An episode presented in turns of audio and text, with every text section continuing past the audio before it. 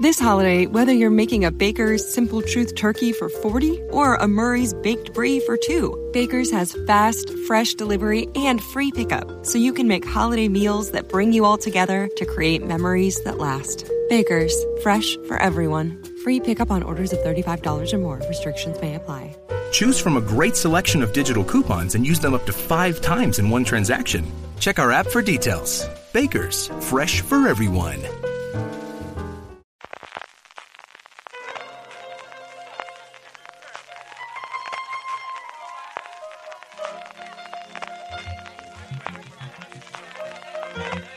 Estás escuchando Fuera de Series con CJ Navas.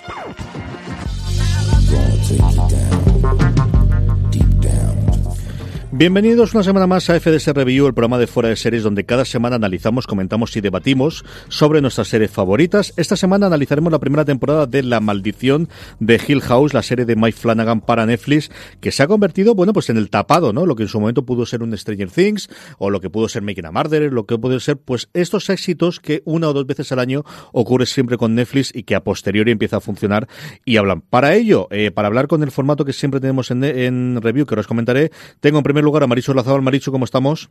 Hola, muy buenas. Pues muy bien, aquí. Recién acabada la serie, o sea, vengo calentita, calentita. Está bien, porque así no se olvida nada, que yo la vi hace yo un poquito y si no se me olvida. Y por otro lado, y tenemos el debut en fuera de serie de Juanpa Montero, el director de Reverse en Radio 4G. Juanpa, qué extraño me da, qué, qué extraño me es esto de darte yo paso a ti, ¿eh? Está bien, no, no, está, está divertido, muy buenas, muy buenas. Yo, mira, ya segunda vez, ¿eh? ya voy por el capítulo cuarto, segunda vez que voy a ver la, la serie, sí, ya, ya, ya me enfermo, sí, podéis. Sin vergüenza, luego dices que no tienes tiempo y te pones a revisitar las series. Esto, esto, esto es un lujo, eso es un lujo, Juanpa.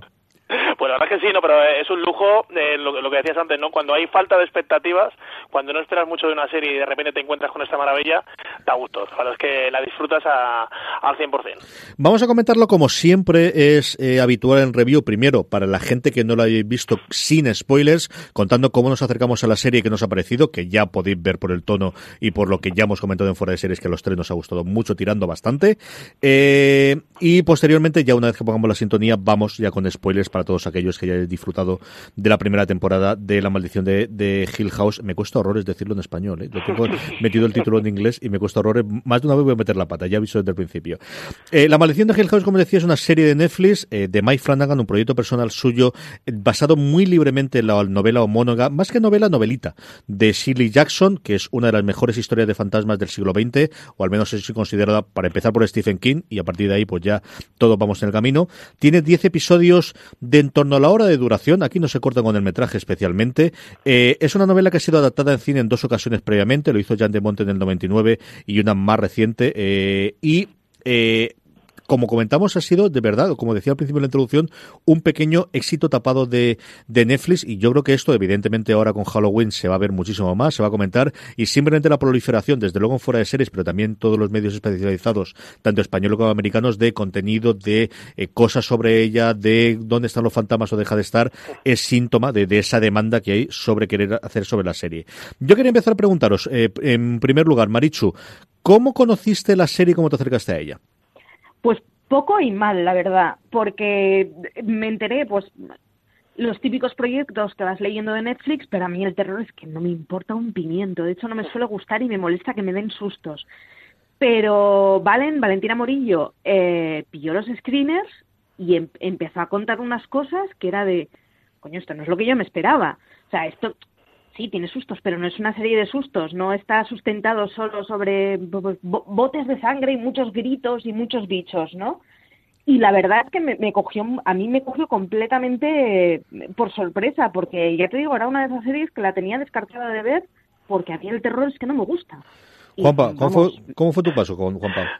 Pues eh, mío, pues un poco enfermizo, ¿no? Eh, sabiendo que, llegaba ya, ya Halloween y leyendo sobre todo próximos estrenos de, Netflix, la tenía pendiente, pero no era una serie de estas eh, obligatorias que tenía que ver de, del tirón, que la tenía apuntada como, bueno, pues eh, un fin de semana veré dos capítulos, el siguiente si me da tiempo veré eh, otros dos y así. Lo que pasa, lo que te decía al principio, ¿no? La, la falta de expectativas muchas veces es, es positivo, ¿no? Porque no me esperaba mucho o no me esperaba que fuera este serión, lo que luego la gente, la crítica ha comentado y la verdad es que me llevó una, una grata sorpresa. Pero ya, ya te digo, no era de esas series que tenía apuntadas ahí a fuego y que tenía que verme como he hecho eh, el fin de semana anterior cuando se estrenó del tirón. O sea, yo os digo que pues me acosté, no sé si a las 5 o 6 de la mañana, una auténtica locura, o sea, ya en permiso. Sí, bien, o sea, imagínate al día siguiente y ahora estoy por el cuarto, quinto capítulo, eh, reviéndola, nunca, nunca mejor dicho. Yo es, eh, confieso que con esta, pues, pues eso me equivoqué como otra mucha gente y es que la tenía, pues, pues lo que comentaba ahora mismo Maricho, Valentina tenía los screeners y yo también, y teníamos los cuatro o cinco primeros episodios, creo recordar, y era esto de cuando no encontraba el momento, no encontraba el momento, no encontraba el momento, hasta que Valentina me dijo, déjate de rollo y ponte a verla. Y me duró un día. Me duró de verdad, o sea, uno detrás de otro y de otro, y es de los mayores enganches. He tenido dos esta eh, durante este eh, mes de octubre, esta y con eh, Homecoming, con la serie de Amazon, que en Homecoming es mucho más sencillo, primero porque es una serie mucho más de intriga y de thriller en, en cuanto a un episodio va con un pequeño cliffhanger detrás, y sobre todo los episodios son de 20 minutos a 30 minutos, no como aquí que nos metemos en la horita fácilmente. Pero es una serie de verdad que, que, y ahora podemos comentar ya directamente qué os ha parecido, que a mí me ha fascinado y me parece desde luego una de las mejores series del año, Maricho. A mí me, me parece serión. Es una serie de terror que aguanta sin la parte de terror. De fantástico que aguanta sin la, sin la parte de fantástico. Y entonces te quedaría un dramón muy bien hecho. Entonces, hostia, una serie en la que te puedas, o sea, la, que te puedas permitir el lujo de, no, no, es que si le sacas cosas sigue funcionando bien, a mí me parece, a mí me parece prodigiosa y desde luego está muy bien hecha, tiene unos pulsos fantásticos, la manera en la que te narran los pasajes pasados de los pasajes presentes está hecho con algo más que mucha gracia y a mí me ha dejado maravillada. Porque como comentaba Maricho, la serie, y sin contar sin ningún spoiler, eh, pero al menos para la gente que no la haya visto y que todavía no haya leído ninguna eh, sinopsis, eh, la cuento rápidamente, cuenta la vida de una familia, de la familia Crane, en dos momentos temporales, cuando los críos son jóvenes y ya cuando los cinco niños que tiene la pareja son adultos. En el momento pasado es un verano en el que van a esta mm, homónima o, o, la epónima casa de Hill, o la Hill House, porque eh, los padres se dedican a comprar casas antiguas, remodelarlas y venderlas a posteriori. Entonces ellos van a pasar ese verano allí, viviendo allí, remodelando toda esta casa, que es una casa mmm, victoriana gótica, preciosa, espectacular, con una escalera de caracol en la librería, que es una cosa, pero vamos, de biblioteca. Yo no esta biblioteca tan bonita desde Aníbal. Es una cosa sencillamente fascinante. Y luego algo va a ocurrir ahí dentro que se va a ir revelando a lo largo del episodio y posteriormente vamos a encontrarnos unos 15, 20 años posteriores con esos críos que ya no son críos, que son adultos, separados las vidas en la gran mayoría de estos cinco, incluido con los, con los padres, muy separados y que por una circunstancia que se va a revelar al final del primer episodio, vuelven a encontrarse o las circunstancias les llevan a volver a unirse. Y constantemente en paralelo nos va a contar la serie la historia del pasado y del presente, con además una herramienta que yo creo es bastante inteligente, que es centrar que con la excepción del primer episodio y también de los últimos, pero en todo el núcleo interno de, de, del segundo hasta el octavo, el noveno episodio, en uno de los distintos miembros de la familia, centrando toda la historia y tratando de enseñarla de, de la óptica del mismo personaje. Eh, Juanpa, ¿qué te ha parecido a ti? Pues eso, para verla otra vez, ¿no? Para verla para verla otra vez. Eh, además eh, lo que estabais diciendo sin hacer spoiler eh, me lo resuelvo para luego no eh, hay muchas eh, teorías eh, pasa con, con las buenas series normalmente pasó en su día con, con los y, y bueno en esta están las cinco fases del duelo, del duelo no que se están comentando a través de pues eso de todas las redes de, de todos los portales especializados y sobre todo lo que comentaba Marichu no que que quizás nos esperábamos una una serie de terror no y es un, es un drama de terror no es un es un drama que nos cuenta eh, como una familia normal, eh, después de varios procesos, de varios momentos, eh, de varias situaciones, pasa a, a, dejar de ser una familia normal. Y luego además con los viajes temporales, con los flashbacks o flash forward, porque no sabes en qué momento encontrarte, ¿no? Uh -huh. realmente de, de, de, de, la serie, ves como cada personaje, ese trauma que ha vivido, le ha hecho convertirse en, el, en, la persona, en la persona que es. Y luego además lo que estáis comentando, el, el reparto, eh, el casting de actores me parece espectacular. Eh, solo hay un, un pero, eh, que lo comenté además el otro día con, contigo, que sí. yo creo que se, se, ha querido dar el, el antojo, Fla, eh, Flanagan ha dicho, mira, voy a hacer una serie buena, voy a hacer una serie de estas de, de culto, pero necesito a alguien que haya, haya, ganado un Oscar, ¿no? Y dijo, pues me busco a Timothy Hatton y directamente que, que, trabaje con nosotros, porque no termino de entender yo el doble papel, lo comentaba el otro día contigo, con Timothy Hatton y con, y con Henry Thomas, ¿no? El, el padre joven y el padre uh -huh. mayor, pero quizás es el único pero que, que le puede encontrar a, a, esta serie. Yo creo que ya te digo, serie de culto hablando de terror. Vamos a ir con ello, vamos a hablar ya de los protagonistas, vamos a hablar de cómo se desarrolla la historia, vamos a hablar de ese sexto episodio que a mí me tuve maravillado desde el punto de vista técnico y del cual ya podéis encontrar, no sé si lo ha colgado el canal de YouTube de Netflix en España, pero en Estados Unidos sí el, cómo se rodó ese sexto episodio, de esos fantasmas que salen y que vuelven. Vamos a hablar de eso, nada, a la vuelta de como siempre hacemos, de poner la cabecera y ya sabéis, a partir de ahí ya totalmente con spoilers.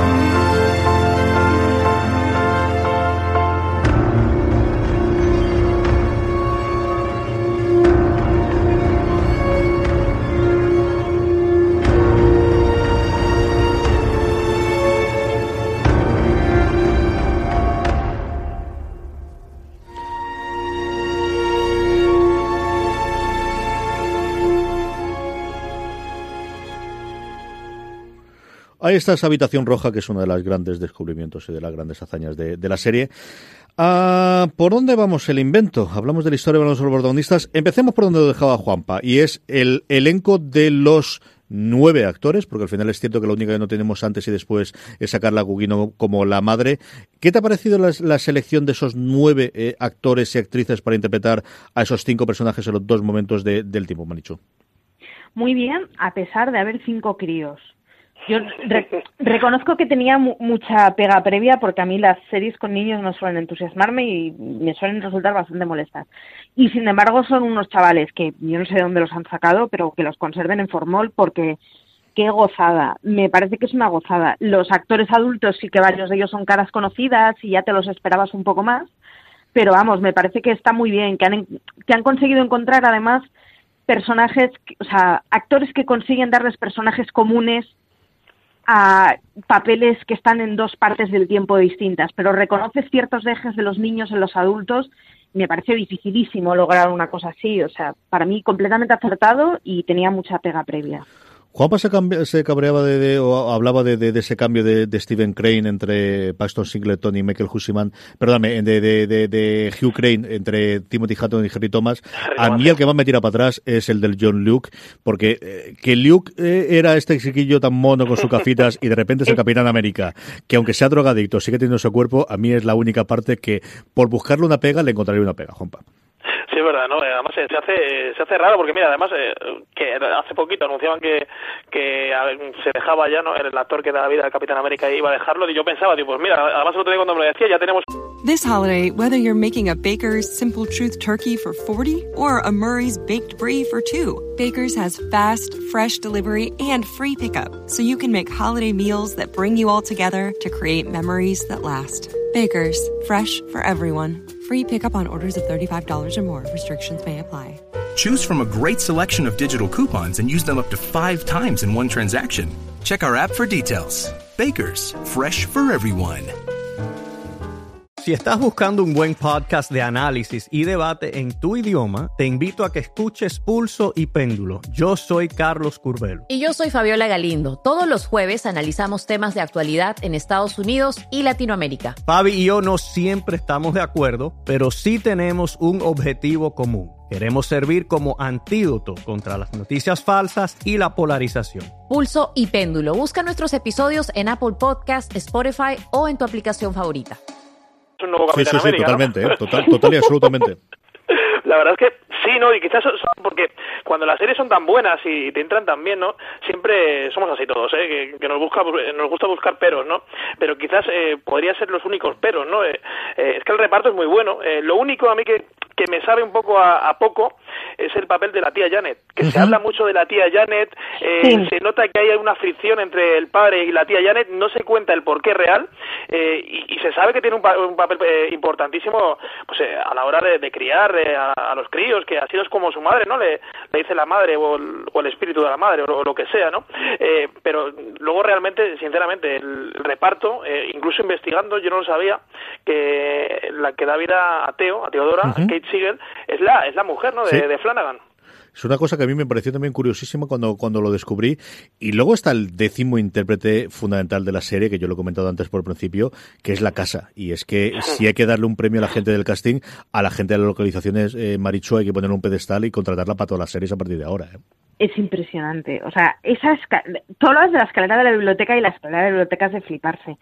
Pero la de la entrada misma, hay un par de escenas de la madre a medida que se va bueno, se va poniendo clásica a medida que, que, la van poseyendo, con esas bajadas, con esos batines de seda, en plan el crepúsculo de los dioses, que es una gozada. O sea, ver a esa mujer bajando esa escalera era de qué pasada de sitio vamos, que la casa es alucinante. Ahora, no dormiría en una casa así, loca, ¿eh? en la vida, ¿no? en la vida. Esos pasillos alargados que, que, no se ve casi el, el, final y justo cuando se atisba ahí el, el final, eh, al final del horizonte, ni de broma, sabes que va a aparecer alguien, o sea, lo tienes clarísimo. Me parece una pasada, ¿no? La verdad es que eh, lo que decía no CJ, ¿no? La localización es espectacular y ya no solo la casa, también los alrededores de la casa, cuando los niños juegan fuera, cuando eh, ese momento va llegando poco a poco eh, de forma en forma de goteo, ¿no? A la casa, los hermanos ya de mayores, ¿no?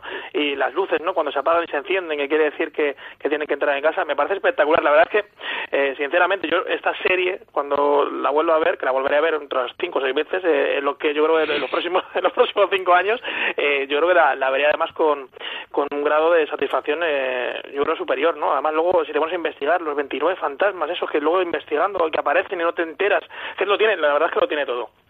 Yo creo que combina esas dos partes. Yo creo que podemos centrarnos eh, en analizar en lo que es la historia así tétrica y de, la familia, el cómo funciona la, eh, la familia y la historia que nos está contando de ese, bueno, de, esa muerte inicial. Eh, es el gran acierto que tiene la serie. Yo creo que al final tiene el, punto sobrenatural, en algunos personajes, evidentemente en Teo, en esa posibilidad que tiene eh, de, de, ver al resto de las personas o de conocer cuáles son sus sentimientos, de todos los fantasmas que hay, pero al final es que es un drama familiar. Yo recuerdo una crítica americana que hablaba que decía un This con fantasmas y evidentemente es un titular muy, muy, como suele ser, muy gordo, pero tiene ese punto, tiene ese punto de haber encontrado a un drama familiar que quitándole la parte eh, sobrenatural podría funcionar perfectamente por sí solo, Maricho.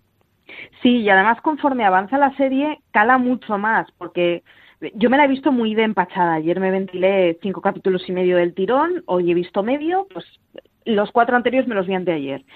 Y la primera parte sí que es muy de juegan al susto, no solo, pero sí que es malrollera por bueno por, por todo lo que tiene de, de terror y de fantasía, pero conforme avanza es mucho más puramente un drama. A partir de ese sexto capítulo los fantasmas dejan de ser fantasmas, o sea, pasan a ser personajes que forman parte del drama mucho más allá de la mística que pueda haber sobre si existen o no. O sea, a mí me dicen que esos fantasmas no son tales y son simplemente lugares pasados o recuerdos que, que hereda la gente y sería verosímil la historia.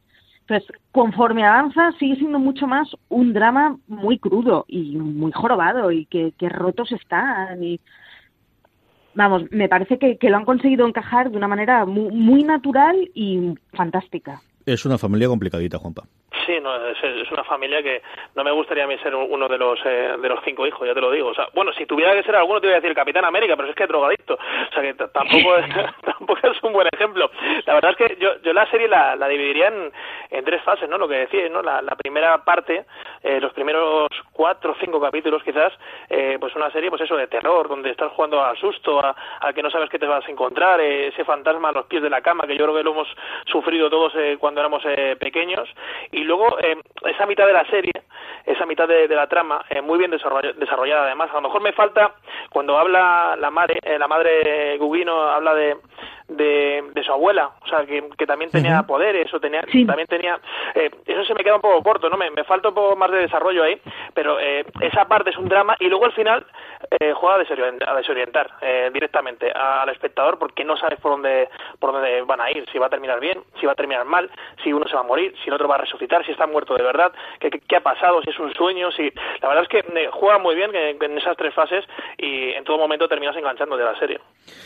Luego hablamos un poquito del final, pero es el momento de dar las gracias a nuestro primer patrocinador. Nada, dos segunditos y volvemos ahora mismo. AXN estrena el lunes 5 de noviembre a las 10 y 5 de la noche la segunda temporada de SWAT, Los Hombres de Harrelson, el remake de la mítica serie de los 70 en el que el actor Shimar Moore encarna a Daniel Hondo Harrelson.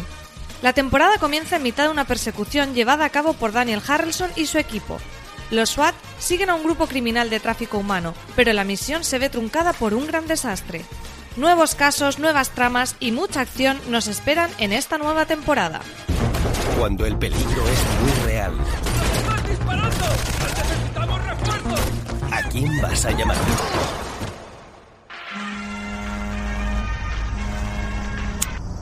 Soy Hondo. SWAT, Los Hombres de Harrelson. Nueva temporada. El lunes 5 a las 10 y 5 de la noche. Estreno en exclusiva en AXN. Ya sabéis, el lunes 5 de noviembre a las 10 y 5 de la noche, estreno de la segunda temporada de SWAT, Los Hombres de Harrelson en AXN. Sí quiero preguntaros cuál es vuestro personaje favorito, Juan. Eh, Maricho, empezamos contigo. Yo soy proteo. A mí Teo me gusta mucho. Es una impertinente de narices y, y, y me maravilla. Es una devoradora de, personas y de todo. Me parece, además, me parece una ironía de la vida que una persona que, que tiene que andar permanentemente con guantes porque siente demasiado se dedica a la psicología, pero el, el papel de Teo me parece fabuloso. Excluyendo, si, pensamos solo en los niños, que entonces me quedo como Luke, pero, pero porque Luke me parece, vamos, más mono de lo que puede ser un niño normal. Sí, tiene justo el momento de, de, los dientes y las gafas, es una cara de verdad de, de, de esta deliciosa, te creo, sí, sí, es para comérselo totalmente.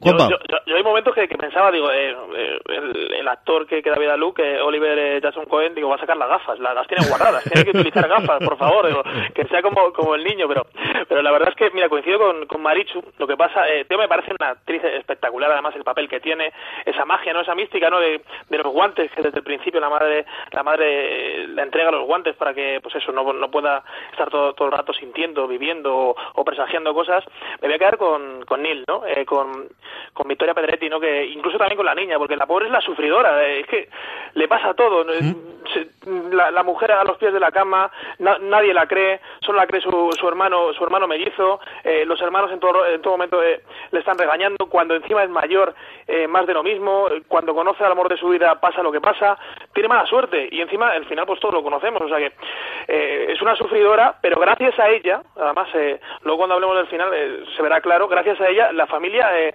consigue estar unida, si no es por ella, esa familia estaría totalmente enfrentada, los, los cinco hermanos, los cuatro hermanos, eh, y luego los padres igual.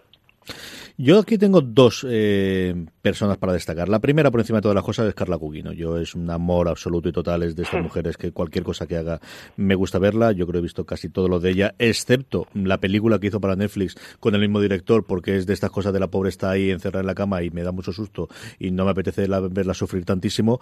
Y creo que está eh, de llenar la pantalla, ¿no? De como contaba antes Marichu, ese que ella misma confesaba también en alguna entrevista que lo he oído yo en The Watch, en el cómo buscaban ese efecto espectral ¿no? De, de estar viendo de una cosa es cuando ella es la mujer que llega a la casa y luego es como se va desarrollando y se está casi convirtiendo en un fantasma y tiene esas imágenes espectrales con esos terciopelos o con esos eh, vestidos vaporosos que, que ella los, los llena absolutamente y totalmente.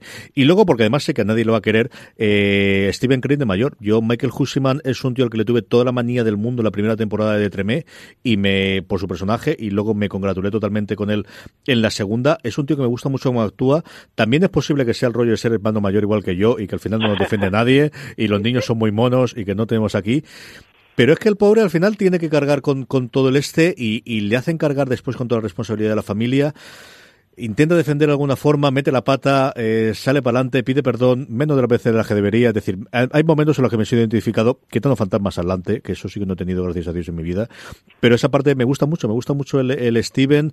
De crío quizás es el que menos gracioso, pero ese el quiero ayudar a mi padre y quiero estar ahí y quiero proteger a todos los hermanos es una cosa que me siento, o que al menos sí que, pues, pues eso, cosas que tiene el ser hermano mayor y me gusta, me gusta mucho él cómo lo hace de, de mayor, ese problema que tiene con la mujer y ahí podemos hablar, ¿no? De cómo al final los grandes giros, dejando aparte de la puerta roja, que vamos a hablar después cuando hablo del final, los cuatro o cinco grandes giros y la sensibilidad de Teo, pero lo que tiene la serie que es el dinero de él, el tema del, del que no puede tener hijo, son tremendamente mundanos, no tienen nada que ver con sobrenatural y funcionan exactamente igual de bien, Maricho. Totalmente. Y, y de hecho es o sea, por encima del drama, y es evidente, es un drama que perdieran a la madre y es una cosa que deja a la familia completamente descuajeringada y es lo que hay. Pero por encima de eso, al final, lo que les genera el rencor y el mal rollo cotidiano es precisamente el tema del dinero. Es una cosa tan tonta como el cómo traducir toda esa, bueno, toda esa experiencia que han tenido metafísica a una cosa súper mundana, como decías tú, que es, bueno, pues escribo un libro, gano pasta, nos lo repartimos a pachas o no, ¿no? Y, y resulta que al final el, el nudo del drama, pues, pues eso, no tiene absolutamente nada que ver con fantasmas de por medio. No, es que al final no tener dinero es complicado y tener dinero, hombre, no es lo mismo desde luego, pero también tiene unos problemas familiares siempre brutales, Juanpa. Sí, la verdad es que sí, hombre, yo prefiero tenerlo antes que, no tenerlo, pero sí, eh, los problemas son eh, son diferentes, ¿no? Eh, lo que pasa, si os fijáis, eh, hemos hablado de, Steven, ¿no? Que, que es verdad que, es el, sufridor, el que sustenta, el, el que lo que os decía antes, ¿no? Esas teorías que hay de que por internet que, se hablan de, las cinco fases del duelo, ¿no? Que Steven es la negación, Sirri la rabia, la, la, negociación Teo, la depresión Luke o, o Neil la, la aceptación. no hemos hablado de Shirley, yo creo que nos cae mal a todos, ¿no? Porque ¿quién, sueña, quién sueña con, montar eh, un, tanatorio? Porque es un tanatorio realmente, eh, con, abrir el cuerpo a tu hermana, con eh, maquillarla, nadie querría ser Shirley, lo, tenemos todos claro, ¿no? pero, pero la verdad es que el papel de, Shirley también, cómo cuenta esa infidelidad, cómo de repente desaparece otro fantasma que no tiene nada que ver, no tiene nada que ver en ningún momento con, con la trama original, pero que también sustenta lo que, lo que pasa al final. La verdad es que otra actriz que, que también lo hace muy bien y, y que también tengo claro si no hubiera estado Shirley, eh, la serie no hubiera sido lo, lo que nos hemos encontrado. Hablando de no, Shirley, no. perdóname, Marichu.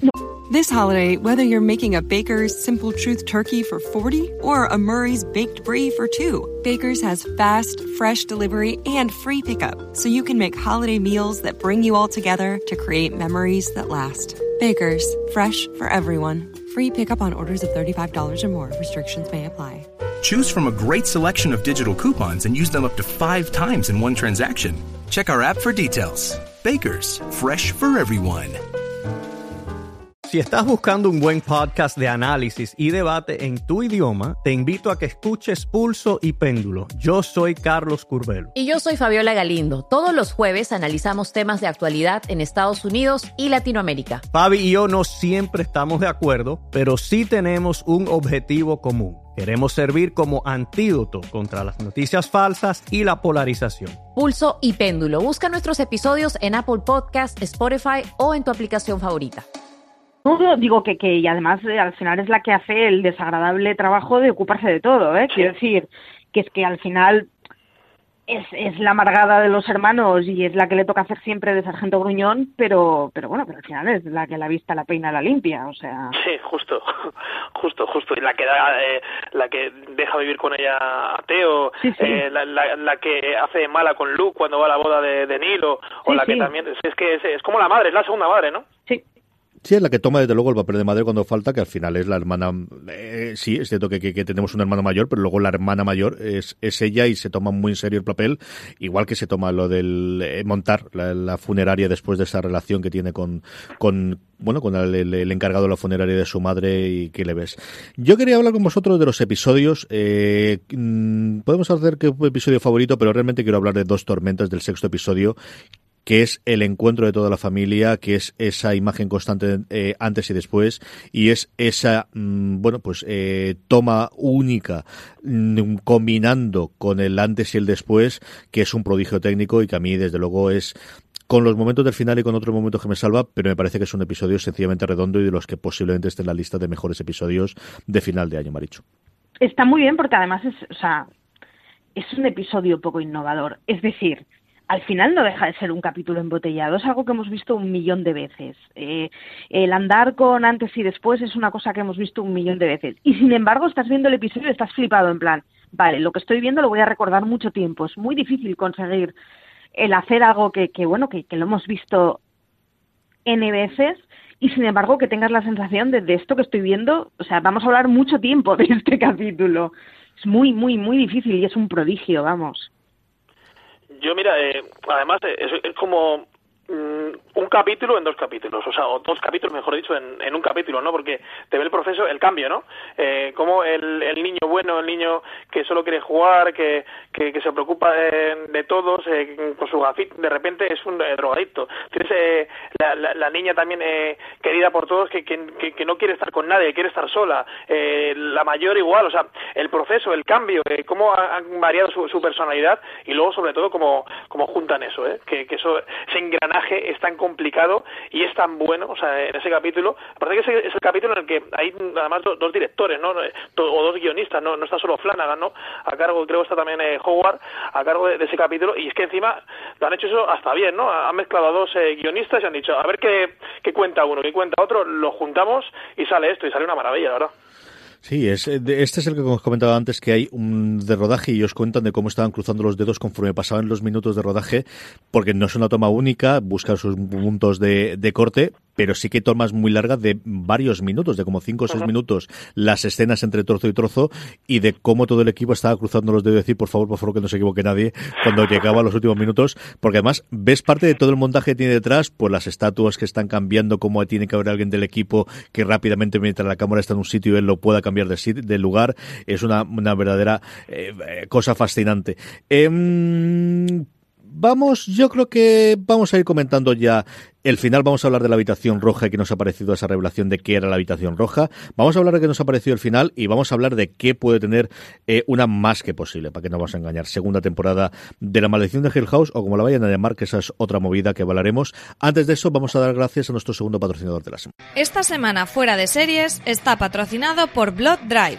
El 7 de noviembre a las 22.55 horas, el canal Extreme estrena en exclusiva Blood Drive, una serie para amantes de lo gore muy muy gore. En un futuro aterrador en el que el calor y la sequía han devastado la Tierra, un ex policía se ve obligado a unirse a una mujer fatal para participar en la Blood Drive, una carrera donde los coches funcionan con sangre humana en lugar de gasolina y en el que la cabeza del último piloto en llegar a meta explota. Los productores de este programa decidieron probarlo. El resultado es que creen que una panda de tarados como vosotros es incapaz de entender mi obra maestra. Así que escuchadme bien, porque os voy a poner en situación. El mundo está cao, nadie tiene comida. El petróleo cuesta dos mil dólares el barril. Y la única manera de salir de esta vida de mierda es una carrera secreta cuyo premio son 10 millones de dólares. Pero hay una pega. Todos los coches funcionan con sangre humana. Bienvenidos a la carrera sangrienta. Mutilaciones, desmembramientos, caníbales y mutantes te esperan el próximo miércoles 7 de noviembre a las 22.55 con el estreno de Blood Drive en el canal Extreme, disponible en Vodafone y en otras plataformas de televisión de pago. Marichu, ¿cuál era tu expectativa cuando le has ido a dar play al último episodio? Bueno, para empezar, para mí el final, o sea, la última cena de la tarta, yo la obvio, no existe en mi cabeza. Empezando por ahí.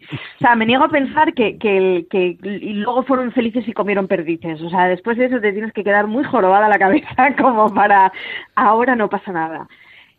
Eh, la verdad es que yo la- el final lo vi con miedo. Yo honestamente pensaba que al final iba a ser un detrás de todo esto hay una explicación racional y, y me iba, o sea, iba preparada a llevarme mucha penita por el pensar que al final una serie fantástica te la jorobas dando una explicación racional. Me gusta mucho que hayan mantenido el esto es una serie de fantasmas y el que no crea en fantasmas se ha equivocado de serie, va a otra cosa, y ya está. Me parece fascinante y la la escena, o sea, la, toda la parte de la habitación roja es es un agobio permanente. O sea, es un capítulo que es muy largo, porque creo que es de los que duran una hora y ocho Sí. minutos, y sin embargo te pasa volando a pesar de que estás viviendo permanentemente en una pesadilla. tuvo que ser muy jorobado de, de, de, de grabar y de llegar al final. Pero, vamos, a, una de las cosas que no me suelen gustar a mí de las cosas de fantasmas y de terrores y de sustitos es que al final siempre me acabo dejando con la cosa de, pues era esto. Y sin embargo es de esas series que eso no me importaría volver a ver para no me importaría volver a encajar todas las piezas y llegar al final ya con, bueno, la lista de deberes y la lista de anotaciones clara. Porque es final de mucha chicha que yo creo que es, pues eso, en una segunda vista mmm, se agradecerá muchísimo. Me da rabia, me da rabia porque hay un personaje justo en el, en el capítulo final, bueno, en los dos últimos capítulos, eh, el relojero, el, ¿Sí? el, que deja las muescas. Eh, por favor, ¿por qué no desarrollan más eh, sí. la historia de, de, de, ese personaje? Porque en el momento que, que le dice a Steven, el, el padre, que, que pues a la hora que me parece que van en el coche, ¿no? Y, y le explica, dice, no, tú, tú, tú, también has visto fantasmas. Dice, yo no he visto fantasmas. Dice, ese relojero, esas muescas, eh, llevaban ahí años, desde 1960.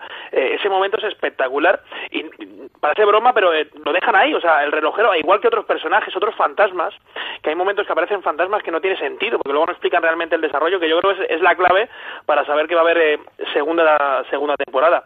Y luego lo que decía Marichu, ¿no? Eh, el agobio, ¿no? De, esa habitación, que de repente es una casa del árbol, de repente es eh, una sala de recreo, de repente es una sala de, estudio, o de repente es una sala de, de, lectura, ¿no?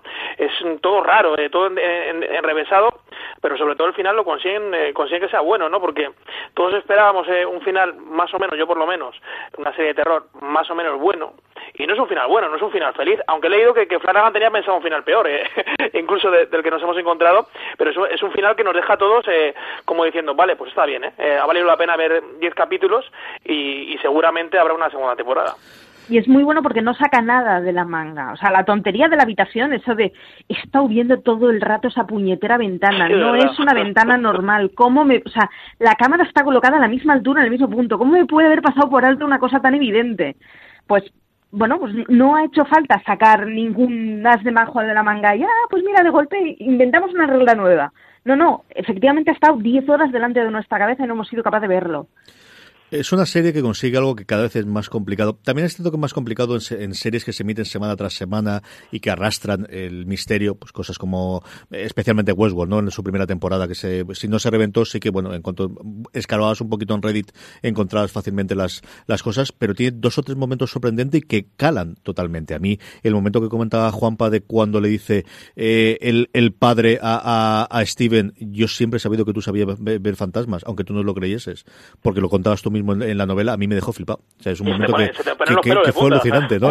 Y, y, los dos ahí yendo a la casa de noche porque hay que ir a la casa de noche. Es que no hay forma de ir de día. O sea, ya sabemos que están cortadas las carreteras, quitan la carretera por las mañanas y entonces solamente están de noche para cuando tienen que ir para allá. Las circunstancias les obligan. Y luego lo de la habitación roja, y sí, y tiene toda la lógica del mundo, pero yo creo que es una idea genial. Eh, Flanagan contaba de que era algo que se le había ocurrido a una del equipo de guionistas eh, mucho tiempo antes, les pareció una idea genial, la mantuvieron hasta el final, y, y yo no he conocido todavía a nadie que me haya dicho sí, yo sabía que esa habitación roja todos habían pasado por allí previamente, le habían visto como su la habitación de sus sueños en cada uno de los momentos, Maricho. No, es, es yo desde luego no me la vi venir, para nada y vamos, quiero decir, cualquier fan de Harry Potter tiene que saber que existe una cosa así, ¿no? Es, es una cosa de estas de decir, pero es que la, si la hemos visto antes, si está muy preparada, es, es un huevito de Pascua de estos que te lo van dejando a todo pasado, evidentemente a todo pasado, muy evidente. Pero no, no, me sorprendió absolutamente de todo. Vi que también, como tienen además esa forma de volver al pasado, en, en, capas que redibujan sobre lo que ya te han enseñado y lo completa, llega un momento que yo creo que, que acabas un poco con, bueno, con mucho puré en la cabeza de qué cosa encaja con ¿Mm? cuál. Sí, no, Una... además... No, perdona, Maricho, te voy a decir No, que... no, digo que, que, que, es, que es serie que necesita verse dos veces. O sea, cada sí. vez lo veo más claro. ¿Ves? Al principio me llamabais loco y yo no, no te estoy entendiendo. Yo te he dicho tiempo con, tío, con mucho tiempo libre, no te he dicho loco. Te he dicho que tienes mucho tiempo libre, ya está. ojalá, ojalá. Además hay un momento cuando habla de la habitación, en el último capítulo, además que intenta definir ¿no? lo, lo que es la habitación para, para, la casa y me parece que es Neil que, que habla del corazón. Dice, no, no, es el estómago. Estómago, sí, sí es el estómago donde se entremezcla todo, ¿no? Donde eh, realmente eh, es como la lavadora, ¿no? De, de, de, de, la, de la casa y sobre todo el papel de, de Olivia, de, la madre, ¿no? Eh, como poco a poco eh, la habitación, la habitación roja, eh, le va absorbiendo. O sea, porque el padre al final eh, le dice a la madre, tú sabes cómo abrir la, la habitación, tú, tú puedes abrir la habitación. Y ella es la que abre la habitación y le, la que da la opción a, a que se salven los hijos, si no hubieran muerto todos. Y es la habitación la que da permiso, gracias a la madre, a que puedan salir todos y a cambio el padre, en este caso, da su vida. Y además una de las claves, no sé si os fijasteis, cuando el padre, el padre que, que sale con el hijo ayudando a Luke, ese padre está muerto, ese es un espíritu. Hostia, no había caído. ¿Cómo habéis visto el final? ¿Cómo has visto el que caiga así? Flanagan, como comentábamos previamente, eh, hablaba de, que él tenía pensado un final mucho más cafre en el que todos se quedasen encerrados en la habitación roja hasta el final, en las múltiples eh, entrevistas que ha estado concediendo desde que Netflix ha visto el éxito que tiene entre manos, que no es la primera vez ni la segunda, como os decía al principio, es parte de lo que está haciendo Netflix recientemente de cuando una serie tiene éxito, empieza a tener este run run, empezar toda la campaña de promoción y de publicidad, entre ellos las entrevistas que dan los propios creadores y de los de las series a posteriori y él confesaba que tenía un final mucho más cafre en el que todos morían o todos se quedaban encerrados dentro de la casa como os comentaba eh, pero que un día antes de rodar dijo no le puedo hacer esto a mis queridos personajes porque él también se había enamorado de ellos Maricho yo reconozco que hubiera preferido un final menos feliz y eso que el que hay habrá que lidiar con ello. Pero, pero yo reconozco que a mí el, original me hubiera gustado. Ahora sería una canallada de final y desde luego cortaría cualquier posibilidad de continuación de ningún tipo de trama ni ningún tipo de cosa, porque quedaría bonita en, su cosa sádica, ¿no? pero bueno, no resultándome insatisfecho lo que han hecho, ¿eh? porque tampoco es exactamente un final de bueno y todo va perfecto. Pues eso, pues, pues hay un padre que se ha tenido que quedar ahí de, de humano para que puedan salir los demás.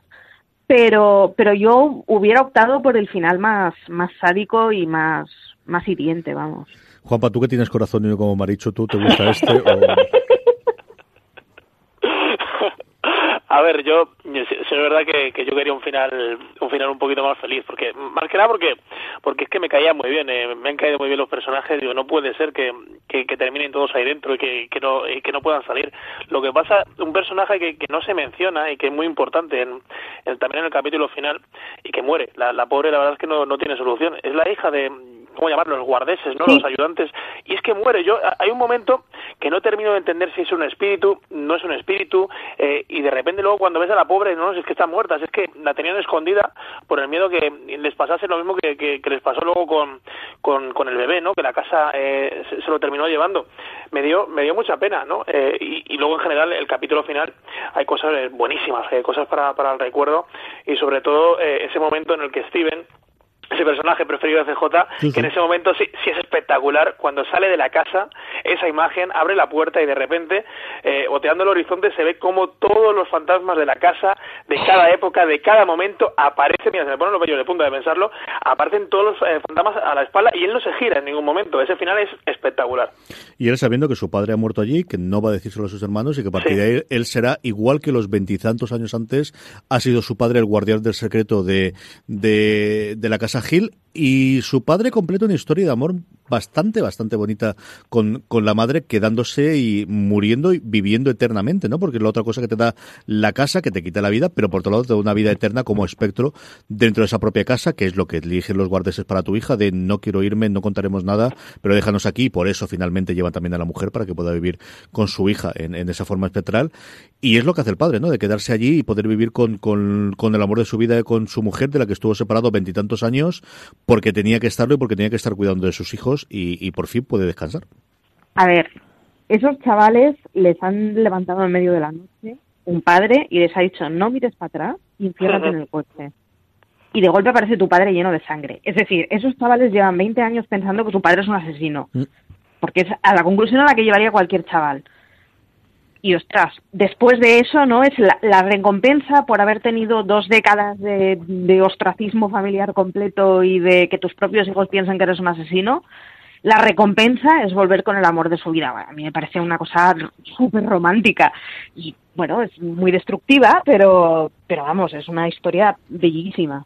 Sino además hay un, momento, ¿no? Eh, porque hay como, eh, pues aparte de, los dos personajes que, que dan vida al, padre, hay dos padres, ¿no? Ese momento que vuelve a, al motel, que curiosamente misma habitación, misma cama, todo igual colocado, eh, además lo comentaba el otro día con CJ, quizás es el único momento de, la serie donde me llevo el susto, ¿no? Cuando aparece eh, el fantasma de, de Neil eh, delante de ella y no sabe, no sabe que es ella, ahí me, sí me pegó el susto. es espectacular, ¿no? Porque ese momento, no sé vosotros lo que pensaréis, ¿no? Ese momento en el que eh, Neil eh, pasa todos los procesos de la aparición en la cama, eh, luego delante del coche del hermano cuando está comprando droga, luego todas las apariciones y al final termina siendo ella, mm. también, también es espectacular si en ese coche a mí no me dio el Harry es que no me va a dar la vida.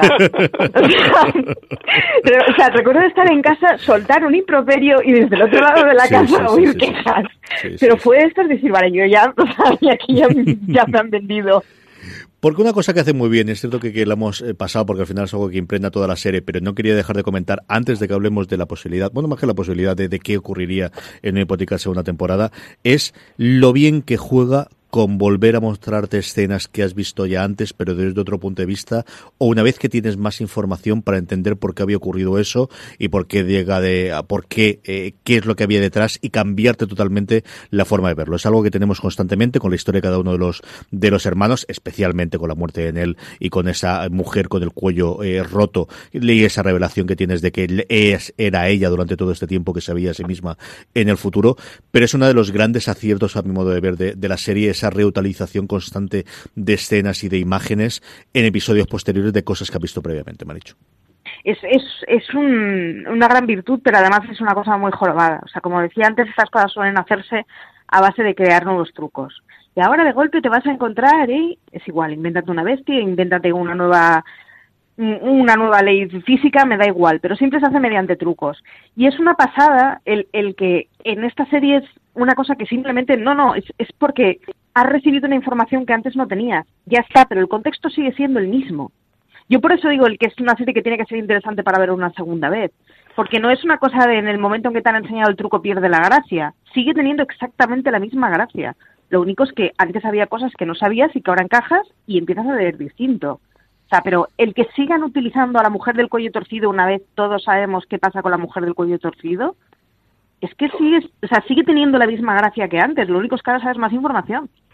Sí, no, ese, momento de, la mujer de cuello torcido luego en, la funeraria, por ejemplo, ¿no? Cuando, cuando se le aparece directamente a, a, su padre también eh, te pone te pone los pelos de punta y lo que decís, ¿no? Imágenes, ¿no? Eh, que, que, no hemos visto. Eh, Netflix ha sabido jugar muy bien con eso y lo comentaba el otro día además con CJ, que yo además soy muy cotilla, para esas cosas soy muy friki y leía, hay como 29, 30 fantasmas que aparecen y, no te das cuenta. He ido parando, o sea, voy, estoy parando ahora mismo la serie a ver si es ahí, digo, me cago en la leche, digo, es que está ahí a mano izquierda no me haya fijado la mano la cara y encima te, te asusta, ¿no? La, verdad es que juegan con todo muy bien y hay una escena, eh, no sé si la recordéis, cuando sale Nell eh, bailando y eh, me parece es el tercer cuarto capítulo cuando conocemos que, que ella muere eh, de repente la vemos bailando sola no además al lado de, la famosa de la famosa estatua que yo en todo momento pensaba que se iba a girar digo se va a girar y me, va a asustar.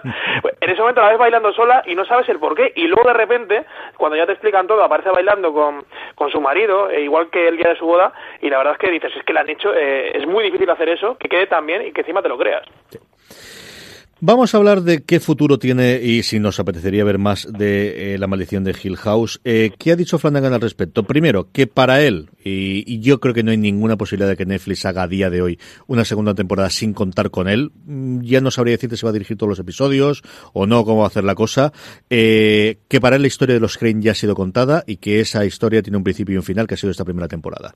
Dicho eso, que él no cierra la puerta a la posibilidad de convertir La maldición de Hill House o a esto crear un sobrenombre delante tipo American Horror Story para que nos entendamos, dos puntos, y contar después las historias de eh, gente encantada o gente o lugares encantados que hay mucho todavía para hacerlo y que a eso no le cierra absolutamente nada la puerta a poder hacer una antología.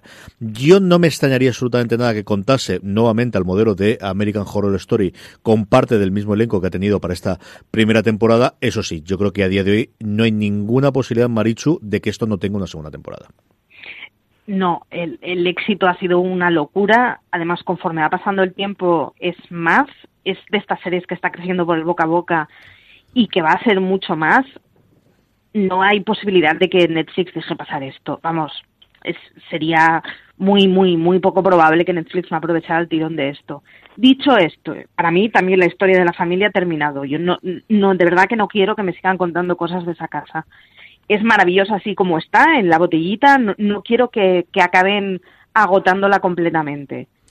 Que hicieran una cosa antológica tipo American Horror Story en donde vamos viendo a los mismos personajes encarnando otros papeles completamente distintos, fabuloso. Empastan muy bien, son personajes que lo hacen muy bien, pueden hacer otros papeles igual de mosqueantes con argumentos distintos, pero yo para mí sí que el Hill House es, es lo que ha sido y, y no me gustaría que siguieran con ello, la verdad.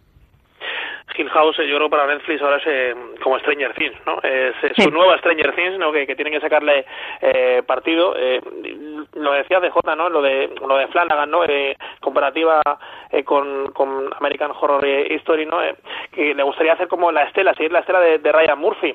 Yo directa, yo me la juego ya, o sea, esto queda grabado eh, y me puedes decir, oye, mira, Juanpa, ¿acertaste o no acertaste? Yo creo que, que estoy convencido que habrá una segunda parte e incluso apuesto que se va a contar la historia de los Hill. O sea, porque ese momento de esa pared que aparece el señor Hill, que estaba como las maracas de Machín, empalado y que se había empalado él mismo, eso lo tienen que contar. Y espero que sea por lo menos en, en la segunda temporada. Esa es de lo poquito que yo he leído, no he leído la novela, pero sí he leído sobre la, la novela que se ha guardado mucho la manga y que no cuenta demasiado, que es el origen de la casa, que tiene un constructor evidentemente, que tiene una función de nadars y, y bueno, que tiene un relojero también, que yo lo siento mucho porque yo creo que el relojero podría contarte alguna cosa que sé, Juanpa, que a ti te gustaría esa parte. Sí. Esa es la única posibilidad que veo que tiren con mucha diferencia y tiren muy para atrás, ¿no? De 100 años, una cosa similar. Y si no, una historia totalmente distinta. Lo que digo, con la salvaguarda de qué ocurre con el título o qué, hacen con el, con el título de la serie, que bueno, tampoco sería la primera vez en el que tenemos una serie que en su segunda o tercera temporada cambió totalmente el tono de lo que originalmente era, pero bueno, se va manteniendo eh, semana tras semana. Eh, nos queda nada, cuatro, tres, cuatro minutitos para una reflexión de, de último momento. Maricho, ¿alguna cosa que queramos comentar que se te haya quedado o, cualquier cosa que quiera decir a la audiencia? Que, que la veáis. Si no os gustan las series de terror, vedla porque no es solo una serie de terror. Si no os gustan los argumentos fantásticos de fantasmas, vedla, porque es un drama maravilloso. Es una de esas series que, que, que da igual, que le, le, vas quitando capas y le vas quitando lecturas y sigue quedando. Es un serión, es larguita, son capítulos densitos y espesos y no es para verla con el teléfono en la mano, pero vale la pena todo. Mira, me, quedo con, esa afirmación final, ¿no? Que, vale la pena todos los 10 capítulos, que cada minuto, cada, cada segundo, que hay que verla una, dos veces, tres veces y que sobre todo eh, te pares a verla. Si hay algo que no entiendas, eh, des para atrás, eh, que lo vuelvas a ver, eh, lo asimiles, sobre todo después de verla la, la primera vez y sobre todo recomiendo una cosa, final de la serie, una vez que ya la hayas asimilado y pares ese momento que decíamos antes. Si quieres saber si va a haber segunda temporada, tercera temporada o alguna explicación, que veas uno a uno todos los fantasmas, la aparición de los fantasmas detrás de, Steven. ¿Hay, ¿Hay, alguna clave que, podemos encontrar para una siguiente temporada? Pues hasta que ha llegado este review, vamos a pasar a despedirnos. Maricho Lazabal, mil millones de gracias por estar en esta review de La Maldición de Hill House. A ti por llamarme una vez más. Juanpa Montero, qué raro se me sigue haciendo esta casa. Muchísimas gracias. Podéis oírme todas las semanas con Juanpa en Radio 4G de una a un evento, una y 25, ¿no? Más o menos, Juanpa. Sí, una y 25 porque no, nos gusta enrollarnos, ¿eh? O sea, que nos gusta hablar de series. Todos los miércoles estamos ahí hablando de series. A todos vosotros, gracias por escuchar. Tenéis mucha más cobertura sobre la maldición de Hill House en Fora de Series, mucho más podcast en nuestra cadena de podcast, que podéis encontrar allí donde reproduzcáis podcast buscando Fora de Series. Gracias por escucharnos, como siempre os digo, y recordad, tened muchísimo cuidado ahí fuera.